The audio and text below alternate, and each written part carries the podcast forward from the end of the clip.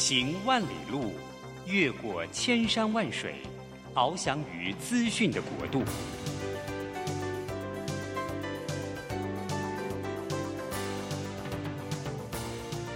以全方位的视野，飞向更高更远的目标。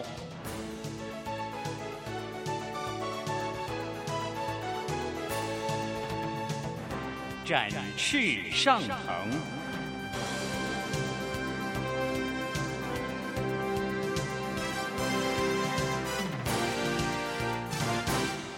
职场轻松学，本节目是由世界级电动巴士制造整合营运商唐荣车辆科技独家赞助播出。驱动绿能运输，实践低碳环境，唐荣车辆科技与您共创美好生活。这工作不是我的专业，我之前没有做过啊。奇怪了耶，事情都已经那么多，都做不完了，老板还啰里啰嗦的交代一大堆。职场轻松学，透过职场达人的真实故事以及深入职场的剖析，在轻松对话当中解答您的工作疑虑，排除您的工作障碍。职场不能说、不敢说的，在这里一次让您轻松学。欢迎收听张敏敏制作主持的《职场轻松学》。桃园 FM 一零四点三 GoGo Radio，台北 FM 九零点九佳音广播电台，这里是佳音乐联播网。亲爱的听众朋友，您好，欢迎来到我们职场轻松学，我是张敏敏。嘿，职场轻松学呢，希望这个节目在每个礼拜三早上八点，可以伴随我们在车子里面，或者是呢正在工作途上的您，然后可以让您知道现在职场的新趋势，或职场上你有什么样难题，然后希望能够从这个节目里面哎了解一下到底成功关键的要素是什么，同时。那我自己的偏好了哈，我很喜欢找各行各业，尤其是比较少见的或比较独特性的，希望能够来到节目里面呢现身说法，让我们也了解一下三百六十行以外的另外那几行，哎，到底现在的趋势还有特色在哪里？好，我们今天呢要聊的这个产业哦，是这样子，这是一个很因缘际会哦。最近我跟一群顾问朋友，然后一起创办了一个线上的高阶课程，叫做商战管理 CXO 学院。那因为是线上，所以我们想说应该跟大家见面是蛮重要的。所以我们在高雄的开学典礼上呢，我们就开始跟大家互动。我我自己觉得啊，这个线上跟线下真的有它的特殊性哦。线上的话，当然会跨越时间跟地理上面的限制，好，如同您现在在听我的广播，你不用到我的面前来，然后我在固定的时间跟您说话。可是呢，线上的坏处就是你对人的手感就是很少。好，你会觉得我们人还是非常需要眼神的交流以及互动，所以我们就到了线下。线下的话，那种眼神交流、那种开心啊、情感的互相的一个激荡，我觉得真的是，哎，我还是蛮依赖实体的哦。好，所以在高雄的那个开学的典礼上面，我就认识了一个学员，他就坐在我旁边。然后呢，这位学员我一看，哇，她非常的漂亮，而且优雅。然后呢，那个脸庞很细致，我觉得她这就是我我认为那种典型的美女典型哦。然后我们在自我介绍的时候啊，她竟然突然跟我们大家讲说，她是做垃圾回收的。哇，那个字眼一出来，跟看到她的形象那个反差之大，我突然吓了一跳。一方面，我觉得眼前这么秀气的女孩子，诶，她很。她很坦荡的就跟大家讲她在做什么，我觉得不扭捏，是我感觉到她的那种勇气还有那种自信啊。那另外一方面呢，我看到她对这一行似乎在言语当中，我总觉得希望能够让大家更认识跟更了解。然后进一步问呢，他还特别讲说，他其实接触这一行还蛮早的，跟大家想法可能不一样，他还蛮早的。那他最大的感慨就是啊，台湾的回收做得很好，可是很少，好像很少人问说，我们在分类然后回收之后的这些东西，它后来去哪里了？所以他自己有个理念，哎，也希望能够借由这样子的一个环保、一个回收，让大家一起来对于台湾和整个环境可以照顾得更好。所以今天我透过公众的访问，好，因为这位女主角呢，她是在高雄，那我们呢邀请这位优雅的 Vicky，请她来跟我们谈一谈，在她的产业跟生命当中，怎么样透过一个爱护环境，甚至她所提到的回收，让资源不断的再生，而更重要了，我想听众朋友，我们可以做什么而让地球更好呢？所以呢，就现在让我呢用声音来欢迎一下我们的协志企业总经理刘静荣 Vicky。Hello，Vicky，您好。Hello，明明老师。Hello，大家好，我是 Vicky。Hello，Vicky，这个在空中哦跟我们互动哦，谢谢你的时间，Vicky 啊，你跟我们听众朋友介绍一下您自己，还有协志公司，就是这家公司好吗？我研究所毕业以后呢，就回到我的家里工作，所以我是企业二代。那从跟着妈妈、爸爸创业，看着他们这样子，再加上我做我做童工的资历，因为有时候要帮忙了，大概有三十年左右。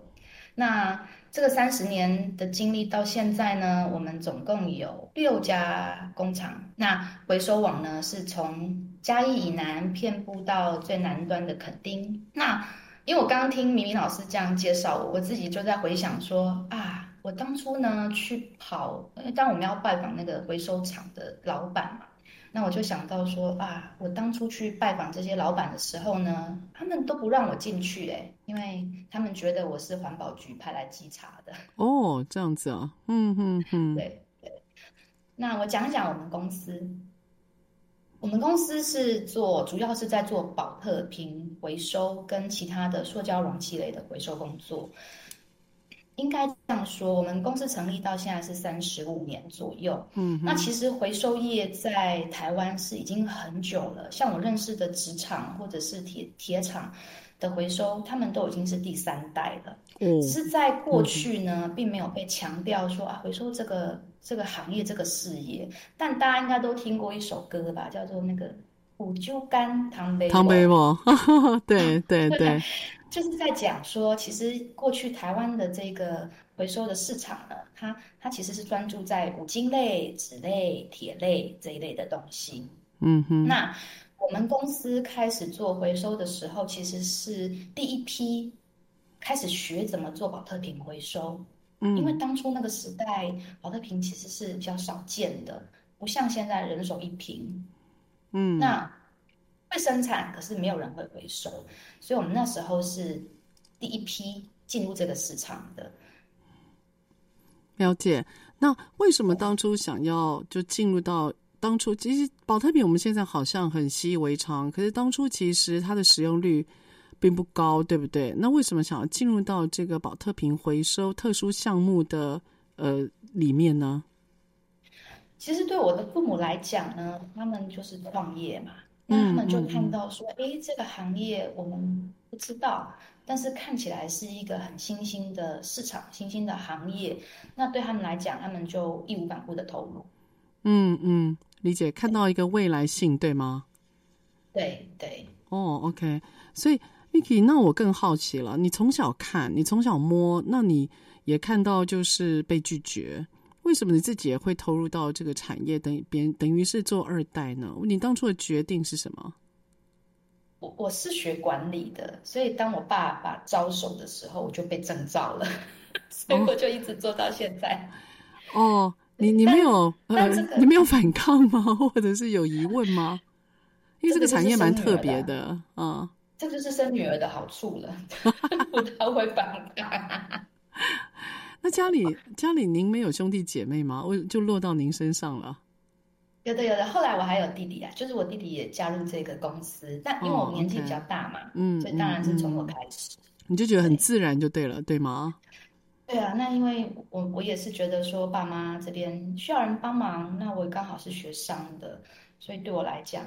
我有理，我有理，我感觉那时候我了解了，但其实是一知半解，那就就后来就投入这个产业。哦，是，那因为你是学管理的，你知道管理学有非常多什么愿景啦、使命啦、目标啦，哈，这些非常文绉绉的东西。那你接手之后，嗯，你是怎么样把你管理学或你自己想要的一套管理你放进来呢？我我今天早上在晨跑的时候，我也在想愿景这件事情。嗯嗯嗯。嗯，愿景啊，我们都讲说懂回收才是真环保。但如果要把它形容愿景的话，就是我认为是我们在织一个回收网。嗯。你想象你的头顶有一片一大片的回收网网络，那我们怎么怎么样透过人的力量把它织的又紧又密，然后又大？嗯嗯嗯。让它能够涵盖在我们不讲世界那么远，我们讲比如说一半的台湾，那把它涵盖的越来越广，越来越广，织的越来越密。那透过人的这个力量呢，让他在每一个环节里面都可以把这个，比如透过教育、透过宣导，把这个回收的品相纳进来，不要让它跑掉了。嗯嗯。然后再接下来是在这个产业里面，大家都可以很紧密的合作，因为这个产业如果只有靠我们公司是做不到的，一定要靠很多我们的协力厂商，甚至透过厂商去教育民众。嗯嗯。这是我看到我想象的愿景。当然要用一句话讲完，我觉得是很难的。是是，哇，那个有晨跑习惯不错。那那 Inky Vicky 就呃，我我要请问你，刚刚提到这个产业，它的那个它的产业链其实很长，对不对？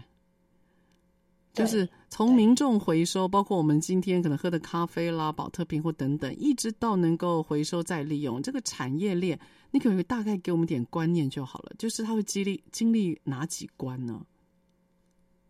它会先经历过，它会先从回收，就是从民众那一端回收，嗯、然后一直到我们公司去做分选分类。分选分类不是只有这样，还需要有时候需要分色啦，或是分它里面填装的东西，因为这个会影响到它后端的制成。OK，然后再经过我们的处理厂粉碎、清洗，最后是造粒，造粒就把它变成次料，就是真正可以使再使用的原料。哦，oh, okay. 那最后再回到再制品。比如说像无印良品，它就有一些，它就有一些你看到那些那种收纳盒，它其实就会标榜说它掺了百分之多少的回收用料。嗯嗯，那它就会是一整个区。是我我问一个问题，然后可能待会儿我们刚好在空档之前，我询问一下啊。我在网络上我有看到一个提倡，嗯、好像日本人他们在做回收的时候，都会要求回收品也要洗干净，这个有必要性吗？就我们在民众这一端就把回收品洗干净，比如说我可能用一个，我可能用纸，然后装了个便当，那便当里面应该会有一些残留的酱油啦，或者是一些等等的，那我需要在回收之前把它洗干净吗？回收之前洗干净，它的目的是让你的堆积的地方，你你的储存的地方，你的诶对环境，就是比如说气味啦或者怎么样，不会有那么大的。影响哦，要不然其实这个东西它在经过分选分类以后，它会经过清洗的过程，还是会有清洗的这个的工序就对了。对，嗯，对，但是你也不能，比如说在便当类里面，你不能有残渣，因为你只要残渣，它就影响到它，比如说它它过程就会用很多的水或是什么样的状况再去清洗，那这个就会确实会影响。所以我觉得清洗不是必要性的，但是里面不应该有是呃。不应该有残留其他的东西哦。Oh, OK，所以这因为我们一般人可能分不太清楚清就是残渣是什么，所以也许清一清或者是冲一下，至少不要留什么碎的青菜啦，那什么对什么一些果皮啦等等在里面会比较好，对吗？对哦、oh,，OK，对啊，因为我发觉像像我儿子啊，他每次吃完之后啊，那他就会把一些酱汁啊或什么，他就随手丢。那我就习惯性拿起来，我再洗。那我就被儿子骂，他就说，反正这个还会再回收，所以我就有点搞不太清楚我要怎么样反驳，你知道吧？所以今天终于得到答案了。好，下一个段落回来，我想要说，呃，Vicky 就您的角度，因为我知道你在回收的这一段，其实花了非常多的心力。那因此也可以跟我们说一下，在回收的这个生命历程当中，到底有哪些重要的工序？然后呢，您的您在你的专业上面，你会怎么样去呃呼吁大家？大家可以在这方面，我们上游的民众可以协助做得更好，好吗？好，我们下一个段落再回来，谢谢。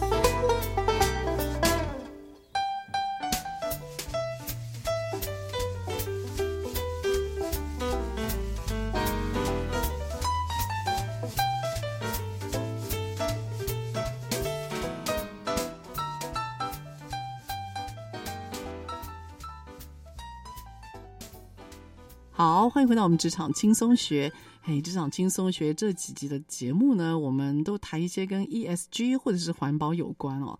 呃，最主要是我我觉得现在的气候变迁啊，还有这个视觉的变动吧，让我突然对于环境这件事情，这个张明明我觉得特别的关注哦，因为我觉得尤其现在气候的变化大到让人真的很难以想象跟捉摸。而这样，地球的温度如果不断的升高，哈，我们的地球的那个人类维持现状的安全一点五度，眼看已经在未来的十年之内应该是守不住了。所以呢，我觉得，也许我们身小，这身处在台湾这个小小的地方，但是我真心觉得，我们能够做多少，我们就尽量做多少。所以在环保的议题上面，我自己是有一定的关注跟喜好的。好，那我今天呢，请到了我在高雄遇到了一位美女啊，这个。他那个优雅的气质一直在我脑中里面徘徊就不去啊，然后我很惊讶他做的产业是跟回收有关的产业啊，我觉得这个冲击还有画面感冲击很大啊，让我印象很深刻。所以我特别在空中啊，利用 LINE 的那个拨电话方式，然后把 Vicky 请到我们空中跟我们聊一聊他的产业。那我们请到的是那个协志企业总经理刘静荣 Vicky。好，Vicky 上一段落呢，我们提到就是有关于您是怎么进到这个产业，以及这个产业您自己的想法。这个段落我想问一下，就是啊，协志在这个产业有三十五年的历史，那您也是第二代接班嘛？那每月现在平均的回收量，根据您的官网的资料，已经有三千吨了，占台湾的那个回收总值十 percent。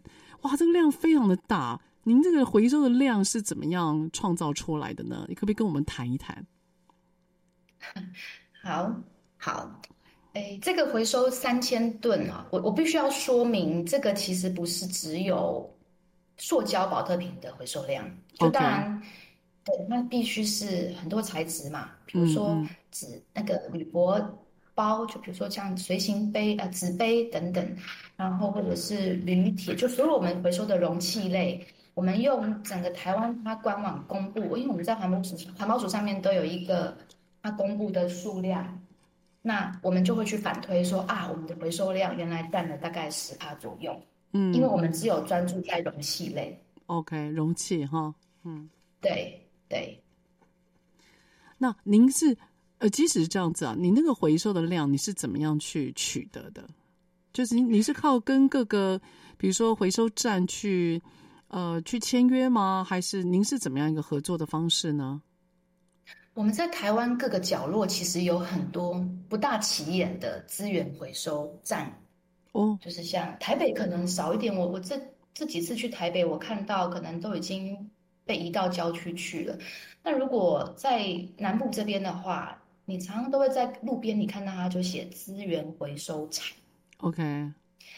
那这种资源回收厂呢，它其实是在在有有的会在社区里面啊，有的有的就在比较郊区的地方。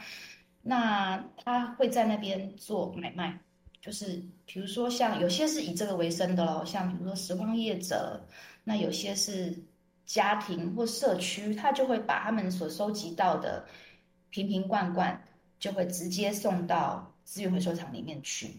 哦，理解。那资源回收厂呢？它其实不是只有塑胶类，它其实有很多类，铁啦、纸啦什么，全部都在一起。嗯，那我们就是主要从这一个管道取得我们的回收量。OK，那我冒昧问一下，但我们同时也有，也同时有做有做成标，就是像。呃，县市政府的呃回收，应该是说像清洁队的回收品，我们也有一个工厂，之前是专门在做这一这一个线这一个品项的。哦，理解。那那个呃，Vicky，我请问一下，您刚提到那个民间回收散落各地嘛？那您收购的价格是嗯公定价吗？还是说你们大型的这些业者本身价格也有竞争性？就是你们价格是定价，你那个定价怎么来啊？哦、是不是的？这个价格是来自于每个原物料它的市价。哦，每个原物料的市价。对.对，每种原物料，像塑胶，你看到的塑胶都是塑胶，但它其实是有很多材质组成。嗯，那我们会有一部分的补贴基金，那会有一部分是来自于我的下游厂商，我的客户，他他跟我的报价。那我们就会有一个平均的价格去收购这些资源回收物。所以是全省都一样的价格吗？还是会有落差呢？就它有没有它有没有我们传统的市场机制？它会有，对，它会有一个传统的市场机制。嗯，但相对，比如说以台北来讲好了，台北的台北的场地，它的取得其实成本是很高的，对，所以它的运费、人力相对的就会非常的高。那南部这边当然就会比较。比较便宜一点，所以我们就可以用，应该说我的上游厂商，他就可以用比较低的成本，那就可以回馈比较好的价格给这一些，呃，帮他收集的这一些，比如说无论是拾荒业者，或者是或者是家庭，或者是学校，或者是社区。哦，理解。然后 Vicky，我在回收的时候啊，我曾经听过一个演讲哦，他说。他们回收的时候，例如洗发精，洗发精里面不是只有塑胶瓶，它里面因为如果是 pump，就是那种按压式的，它还会有小的金属环圈。所以像你们在回收的时候，你们这样不等于就要把东西拆开来吗？那这个是你们不会的，不会不会拆开吗？不会拆开，它会在后端所谓粉碎清洗的这一个阶段去做处理。可是处理的时候，就代表它被切割了，是吗？对，它会被破碎，它一定要，嗯、它一定要先经过破碎，然后清洗，它才可以进到下一个造粒的过程。哦，OK，所以我们不必硬把它拆开，然后做回收。哦，不用哈，不用。我们民众 最重要的是要让这一些东西回到。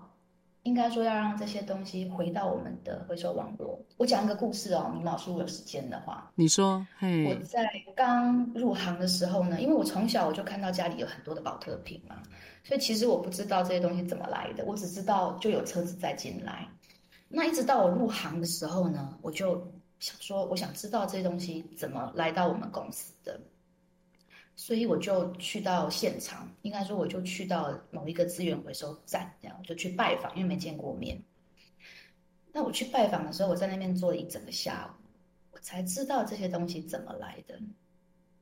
这个是有温度的行业，它是经过每一双手，嗯，就是你可以看到那一整个下午哦，有大有大大小小的手，粗糙的、细致的，反正他们就是。接连不断的把这些东西送到你的资源回收站，他有什么人？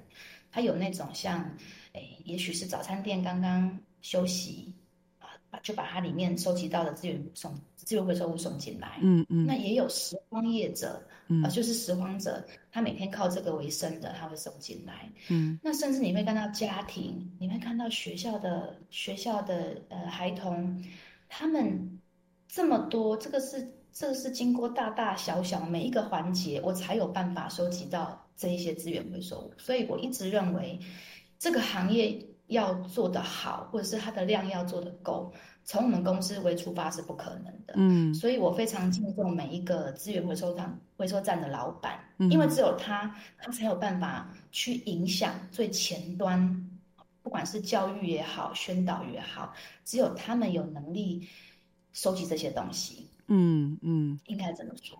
是的，哇，我很有画面。所以你在那边坐了一下午，你看到学校的孩子、老师、早餐店刚收店的老板、老板娘，看到回收的可能一些辛苦的老人们，或者是一些业主，然后或者自己有些个人独立的，然后就拎着过来处理，然后进入到回收的体系，对吗？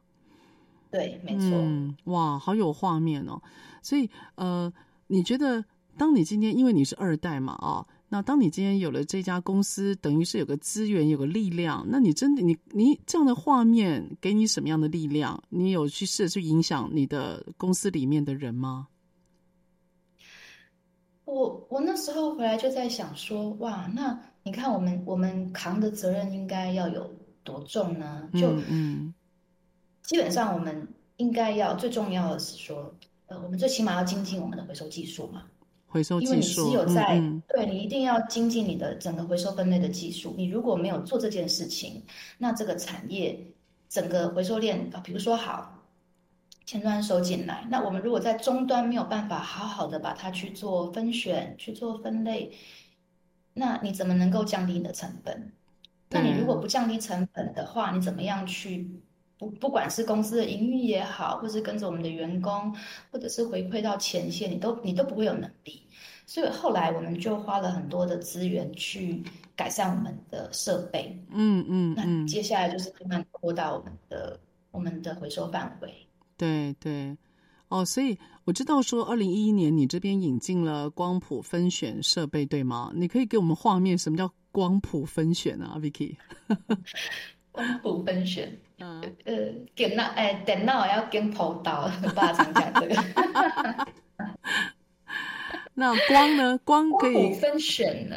嗯，对，光谱分选它其实是它用的原理是用强光，就用光线去照射不同材质的时候呢，它的光波会不一样，就它反射的光波会不一样。哦，那电脑就根据这一个反射的光波去判读。眼前啊，不要说眼前了，输送带上面的这一个东西是什么材质？嗯，那好，我们就会分成很多关嘛。那第一关，好，我这我这一关是判读它是假设是 PP 材质。嗯，那经过这一关的时候，它会有一个气阀，就把这个 PP 材质就往上喷，这样。哦，所以电脑当点头刀，它会辨认就对了，就往上弹。对对，哇，好有趣哦。所以那我我问一个简单问题一样的，我们就也让听众朋友也不可休息一下下哈。那个，你觉得疫情这三年，垃圾量有变多吗？非常的多，非常哇！你的形容词很重哎，非常，嗯，非常多，是因为因为外带的东西太多了嘛。嗯、那嗯，我常说非常多不怕，怕的是非常多，但这些东西并没有到我们的回收网络来。嗯嗯嗯。你只要没有进来，那它就会变成什么？它就会变成垃圾。那如果你有机会把它妥善的放置，不管是在家里的回收桶，还是在外面你看到资源回回收桶，它把它丢进去，只要你放到一个适当的场域里面，它有很大的机会就会回收到，就会到我们的回收网络。但如果你没有，就前端没有把关，它就一定是垃圾。哇，是，对啊，这个。疫情这三年当中啊，那个外送力量真的很可怕。我每次看到外送的那些锅碗瓢盆啊，我其实是蛮忧心的。但是好像生活上也不得不哦。好，因此下个段落啊，我想要请 Vicky 我们谈一谈，就是这个产业，我觉得你有想法，你有一些先进的技术在支撑你的动作。问题是你也不可能一个人嘛，就算你的就像你的公司一样，协制协制，你需要团队。那在带领团队，你自己有没有什么想法呢？好，我们下个段落再回来。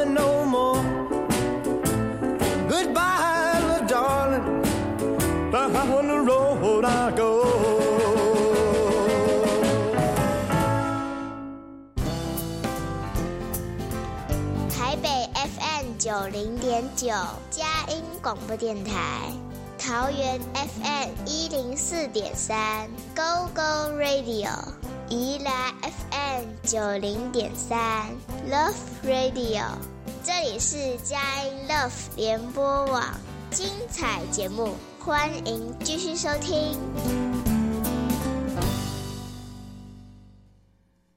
好，欢迎回到我们职场轻松学。职场轻松学呢，在每个礼拜三早上八点到九点播出。那在车上的朋友，开车的您，您可以定频您的收音机。桃园是 FM 一零四点三 Go Go Radio，台北是 FM 九零点九佳音广播电台。那当然了，如果说您现在没有礼拜三早上刚好错过这个时间的话，我们现在职场轻松学也都有 Podcast，所以您可以在 Apple 上面呢 s o n g 或者是你可以呢在呃。那个 Spotify 上面也都有我们的节目，或者是干脆你就是手机啊、上网，然后你打“职场轻松学”，应该就可以听到我们的节目。那你可以随选随听，哈，依照你想要的主题。那我这个节目呢是这样子，我每个月有四档的节目啊，那。呃，每个月的第一个礼拜，我会邀请商周的副总主笔小易哈，因为我跟他认识一阵子了，那我一直很想要跟他一起谈一谈有关于一些深度的主题，所以我跟小易在谈的时候，比较像是朋友的对谈，然后希望火花激荡多一点。那另外呢，呃，还有三档的节目，那我多半会邀请一些我们职场的来宾，跟我们谈一谈他的生活跟工作。那我偶尔会抽出一档的节目，哈，根据我自己当讲师和当顾问的生活经历，谈一谈现在职场上面的主题，有一点点希望不是能讲像授课了，但是有点希望能够把现在职场的知识点带给大家。所以跟小易的对谈，啊，职场上面伙伴的对谈。还有我自己的一个口述哈，大概是我这个节目里面一些重要的，算是形式呈现。那在这个节目播出的时候呢，因为到年底了，所以二三年的时候，我们形态上会小改变哈。原则上呢，我还是会邀请来宾，然后我自己口述。所以希望呢，大家也可以给我们一些想法。哎，你希望二三年的形态有什么样的形态出现呢？好，那今天我邀请到的是我在高雄碰到的一个啊，我印象很深刻的美女啊。那她的产业跟她的那个口述的职业相差很大。那这位呢是协志企业总经理的 Vicky。好，那非常秀气脸庞的她，最近也刚当妈妈了。然后她是在做回收产业。那她的那个生命历程，还有她自己的本身的观察，我都觉得非常的温暖。所以呢，这个温暖，我接下来就要问一下 Vicky 了。Vicky 啊，那带人不容易吧？哈。生小孩不容易，带人也很带小孩很难，带人其实也很难，对吧？哈，对对。所以你自己啊，就进到这个产业，我想你应该蛮有感触的，哦因为你在学校学的是管理嘛，哈。对。所以年纪也不是太长，然后进到这个产业，你你你的你进来这个产业自己独当一面之后，你的团队有什么样的改变吗？或你自己在选你自己在用人选人的时候，你自己的条件或想法是什么呢？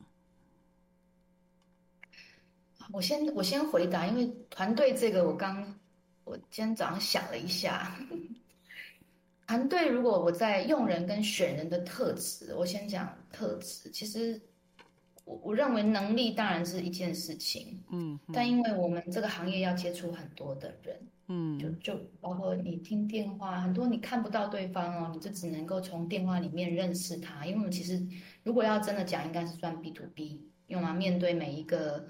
不管是公部门或者是回收站的老板嘛，对，所以我觉得同理心是一个非常重要的特质。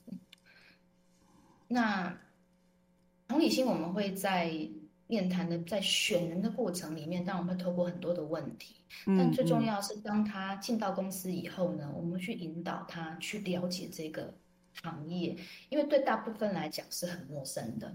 对，因为我们很难想象嘛，对不对？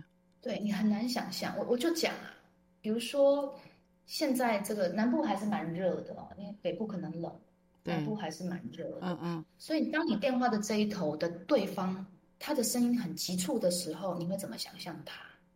急促，会觉得他可能很不耐心、很不耐烦啦。那听电话的人是不是就会有一点紧张，会有点害怕？是是有压力嘛？他对，嗯，对。但但他如果对这个电话对岸的对方的那一头没有一个画面的话，或是没有一个他的轮廓的话，是很难对谈的。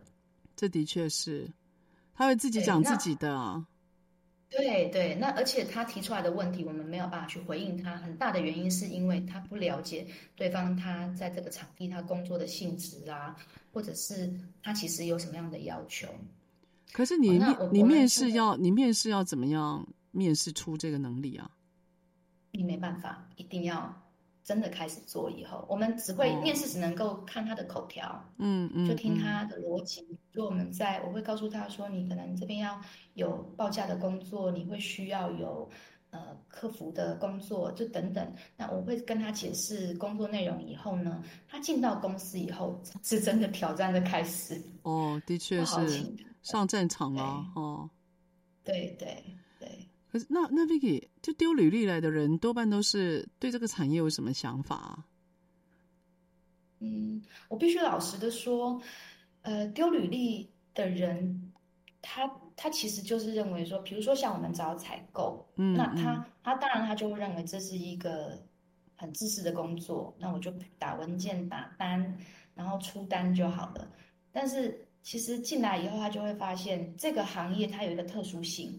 就第一，你要面对的每一个人，他都是一个小老板哎、欸，嗯，这个嗯嗯嗯，这件事情就会跟其他的行业，其他的行业比如采购，你就是对其他大公司的采购，对，对，你会对职员，所以你不需要、嗯，对，所以你不需要回应他很多很弹性或是很很应该讲很有决策性的问题，对，但这个行业他要面对的每一个都是老板。对对，没错。跟他讲，他有时候他如果年资不够，或是他的专业的知识不够，他会很难回应。OK，所以虽然 apply 这工作的人，他想说他应征的是功能型的工作，比如说采购哦，比如说可能是做一些人事行政，可是殊不知他要沟通的是这个产业的结构特殊性，也就是每个都是老板。所以他只不是只是做自己的 routine job，他还得要应付产业他的客户特殊的属性。嗯，对，没错，嗯、没错。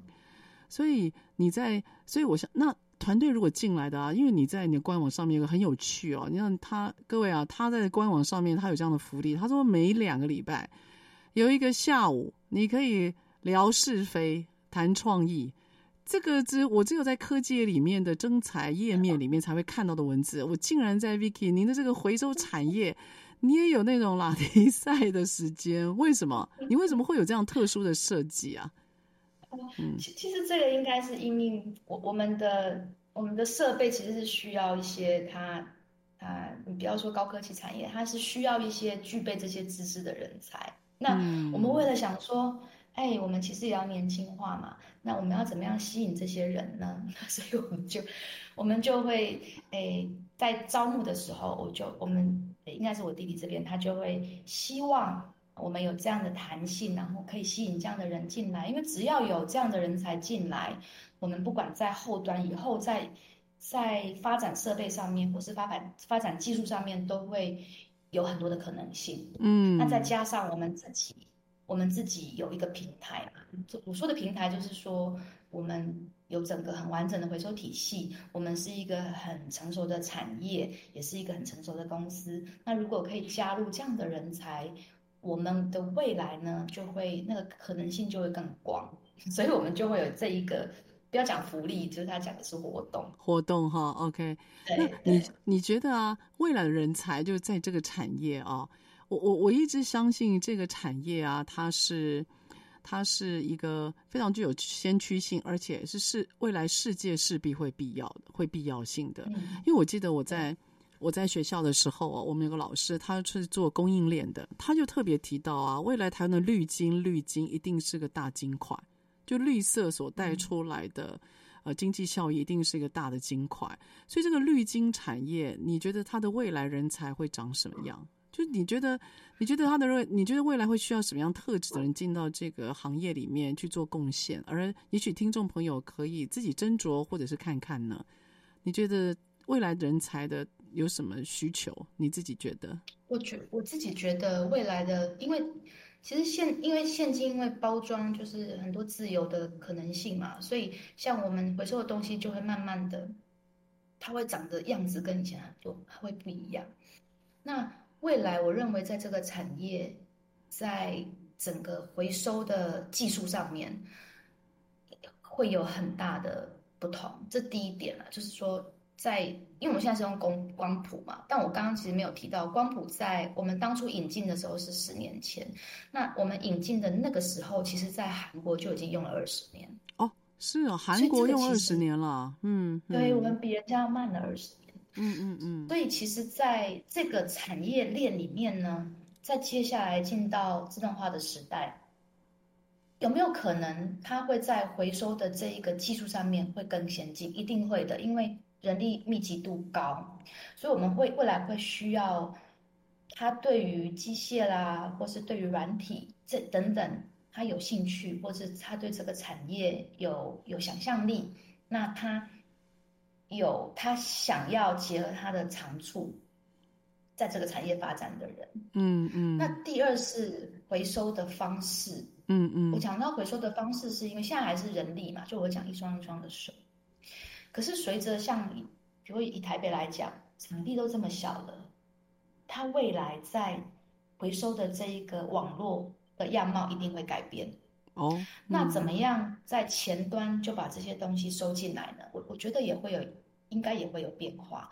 那也可以会有人去研究这一块有没有其他的可能性。嗯，我我真心觉得，就是至少在这个行业哦，现在人才少，但是未来需求量是一定可以看得到的。所以我倒觉得这个产业真的是一个，如果您觉得说想要找一个未来行业的话。我真心觉得这个环保回收一定是个未来行业，因为它现在已经牵扯到高技术，还有它今天需要更多的行销以做沟通，甚至我知道有些国家它的环保产业是外销的，所以可能更多的细节我们待会一个段落再回来。好，我们听个音乐。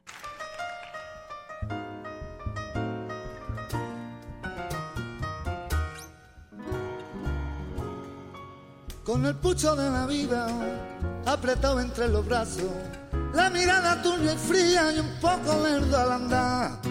Dobló la esquina del barrio, curda ya de recuerdo, como volcando un velero.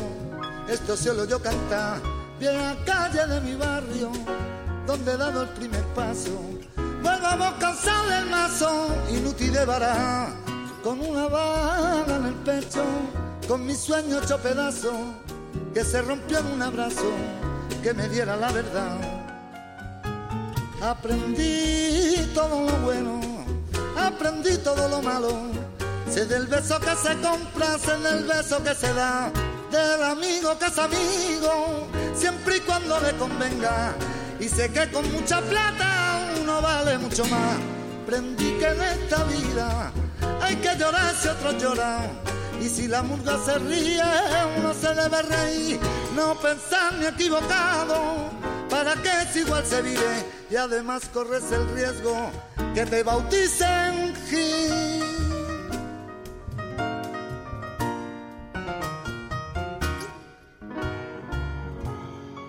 La vez que quise ser bueno, en la cara se rieron. Cuando vi que una justicia la fuerza me hizo callar la experiencia fue mi amante, desengaño mi amigo. Toda carta tiene un contra y cada contra se da. Hoy no creo ni en mí mismo, todo truco, todo falso. Ya que que estaba muerto es igual a lo demás. Por eso no es de extrañarse si alguna noche borracho me vieran pasar del brazo con quien no debo pasar. Aprendí todo lo bueno aprendí todo lo malo. Sé del beso que se compra, sé del beso que se da, del amigo que es amigo, siempre y cuando le convenga. Sé que con mucha plata uno vale mucho más. Aprendí que en esta vida hay que llorar si otros lloran. Y si la murga se ríe, uno se debe reír.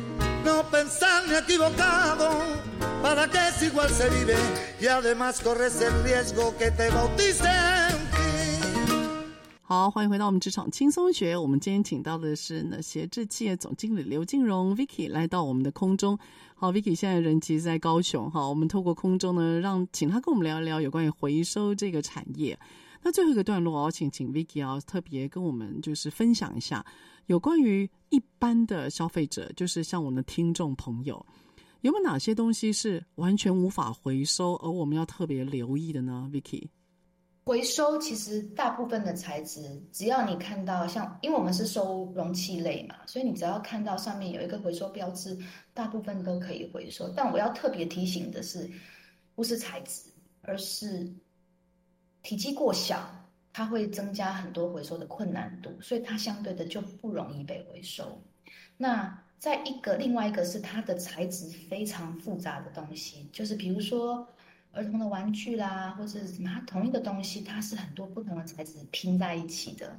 甚至我看过有一些产品的包装，它是它是有很多层的不同的材质组成的瓶子，那嗯，相对的也很难回收。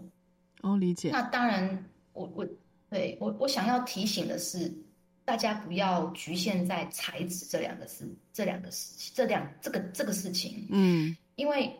我过去有写过一篇文章啊，在那个 FB 上面，我有发过一篇文章。那那时候就有很多朋友的回响。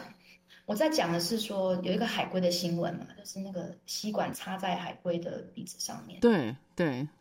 那那那个风那个那个画面出来以后呢，我心里就想说啊，那应该之后就会有很多。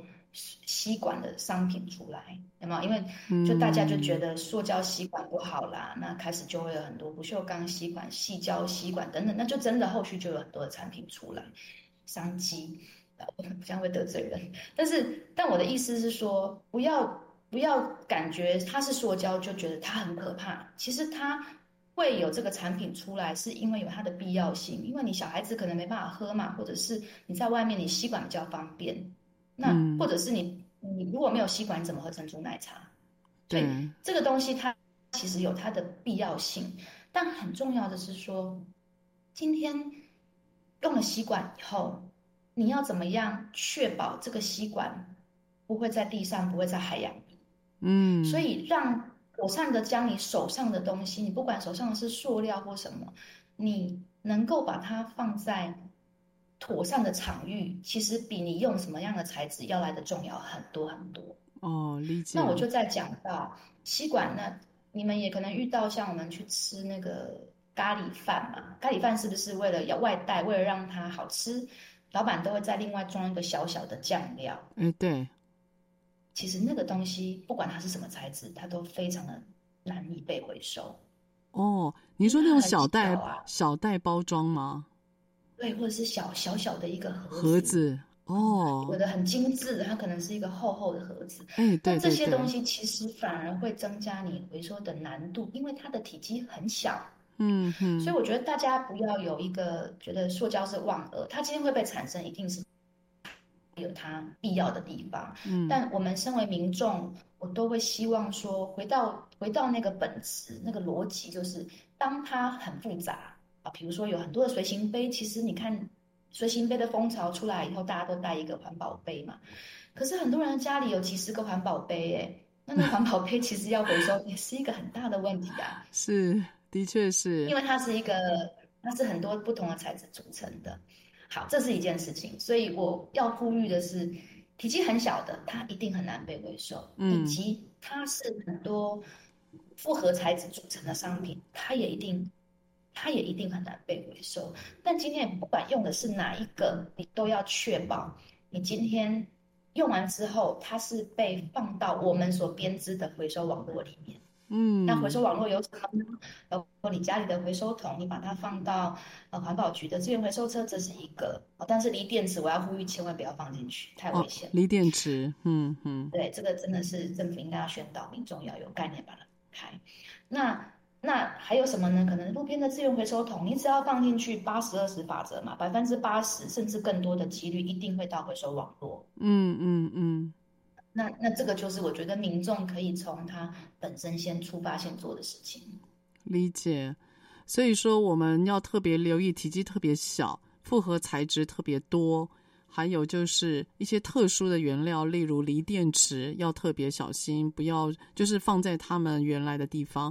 你希望我们大家特别注意这三个，同时也不要看到塑胶就觉得是万恶的，因为塑胶有它不得不存在的角色和理由，对吗？对的，对的。OK，那 Vicky，我例如说你怎么样拿随行杯去喝牛奶呢？不可能啊，你一定需要这个东西。哦、oh，OK，你知道你刚刚讲那个随行杯好几个，我突然有种罪恶感，你知道吗？因为那个对啊，我家的那个厨房啊，柜子里面 每个人随行杯，我们家随行杯大概有十几个吧，那我们家才四个人，所以平均每个人大概有三个随行杯。但事实上，你用的都是那一个啊，突然有种罪恶感，我真的不骗你。你刚刚讲那个画面，哎呀，我好自责哦，所以。接下来那个随行杯的确了，材质是比较复杂了。哎呀，天哪，我又伤害北极熊了哈。那 Vicky，我最后问你一个问题啊，好，我最后问你一个问题就是啊，如果时光倒回到你大学毕业，那你会再走这一行吗？为什么？你会从事这一行吗？啊，我专门问男的。我们常常在挫折的时 候，对，我们常常在挫折的时候呢，大家说啊，我要离职，我要离职。对啊。然后我朋友就跟我讲说啊，你不行哦，你要换血才可以。对，无法离职。血缘的，血缘的。所以如果再回头，我应该还是会再走这一行吧，因为我看得到这一行的很多的人事物，那我也觉得这一趟是很值得的。哦，值得在哪里呢？你自己觉得？